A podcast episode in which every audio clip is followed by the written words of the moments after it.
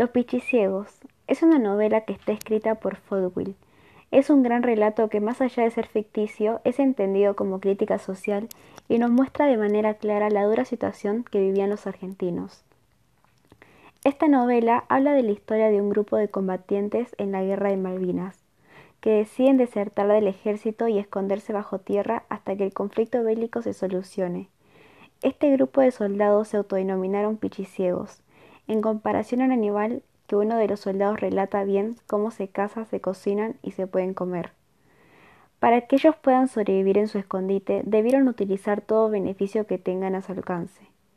Brindaron información a los británicos a cambio de alimentos o también robaban a los soldados argentinos que estaban fallecidos en la batalla.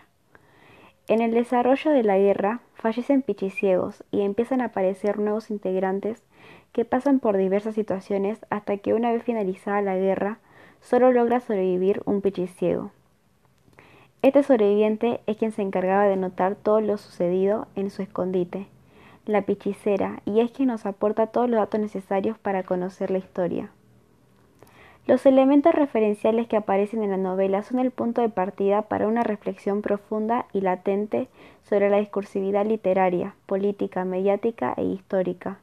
Con esta novela, Fowell no pretende proponer una verdad histórica alternativa a la que el relato oficial, sino poder armar una argumentación literaria capaz de criticar y de construir el discurso gubernamental.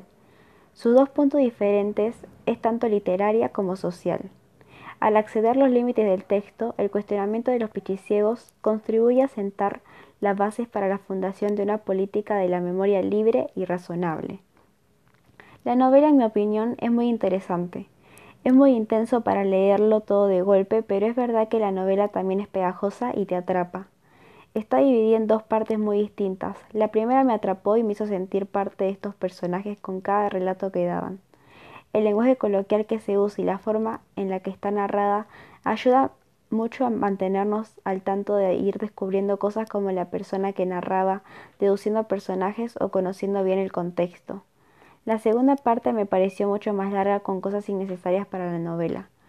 Y los últimos tres capítulos de esta parte me gustaron mucho, porque realmente me hizo entender un poco más cómo podría pensar la gente que estuvo en esta guerra y cómo lo podrían haber vivido igual que la primera parte, pero igualmente a veces me confundía y me parecía aburrida en algunas partes.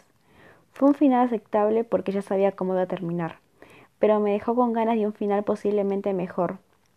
No en cuestión de que salga todo bien, sino un final más especial o digno, para una novela que me tuvo bastante atrapada en distintas partes, más en la frase que, se, que decía, se tapó la ventilación, murieron todos y Kikito se fue fumando. Es una buena novela, me gustó más la forma en la que estaba escrita la primera parte y lo que nos iba presentando que el hilo de la historia nos daba esta ficción.